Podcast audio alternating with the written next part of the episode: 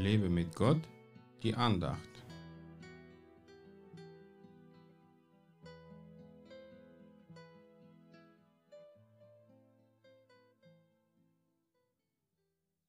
Sie aber nahmen das Geld und machten es so, wie sie belehrt worden waren.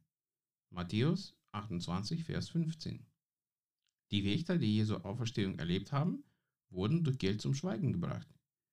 In der ehemaligen Sowjetunion haben die Sowjets auch viel Geld dafür gezahlt, um irgendwelche Unwahrheiten zu verbreiten oder die Wahrheit zu vertuschen. Man nennt das auch Bestechung.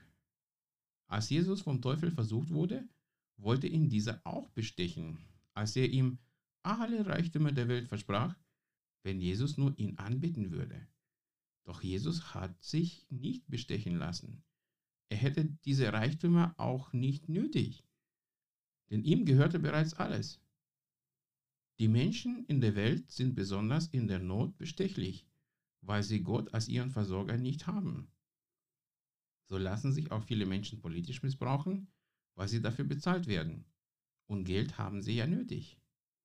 Als Kinder Gottes müssen wir genau unterscheiden, wo der Feind uns bestechen will und wo Gott uns beschenken will. Manches kann wie ein Geschenk Gottes aussehen, doch wenn man genau hinschaut, kann man den fiesen Absichten des Teufels auf die Spur kommen. Man sagt ja auch, nicht alles ist Gold, was glänzt. Der Teufel verspricht vielen Menschen schönes und glückliches Leben, wenn sie sich nur von Gott trennen und ihre eigenen Wege gehen. Wer sich von diesen Lügen bestechen lässt, der wird früher oder später merken, dass er betrogen wurde. Lass dich von niemandem bestechen, um etwas zu machen, was Gott nicht gefällt. Weder das Geld noch irgendwelche andere Dinge sollten es dir wert sein, um Böses zu tun. Selbst in der Not kannst du dich darauf verlassen, dass Jesus dich mit allem versorgen wird, was du brauchst. Da brauchst du keine anderen Götter dafür, die dein Konto füllen können. Laufe nicht dem Mammon hinterher, sondern vertraue Gott, der dein Vater ist und immer weiß, was du fürs Leben brauchst. Gott segne dich.